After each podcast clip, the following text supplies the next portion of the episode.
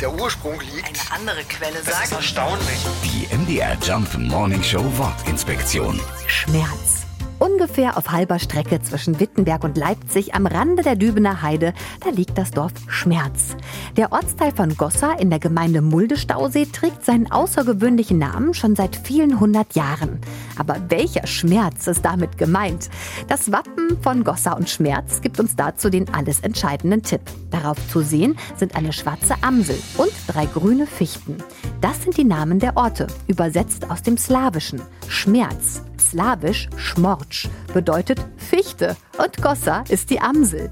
Im Jahr 1350 wurde Schmerz in einer Urkunde das erste Mal erwähnt. Aber schon vor rund 5000 Jahren in der Steinzeit sollen hier Menschen gelebt haben. Heute ist Schmerz ein idealer Ausgangspunkt für Ausflüge in die Dübener Heide. Die MDR Jump Morning Show Wortinspektion. Jeden Morgen um 6.20 Uhr und 8.20 Uhr und jederzeit in der ARD Audiothek.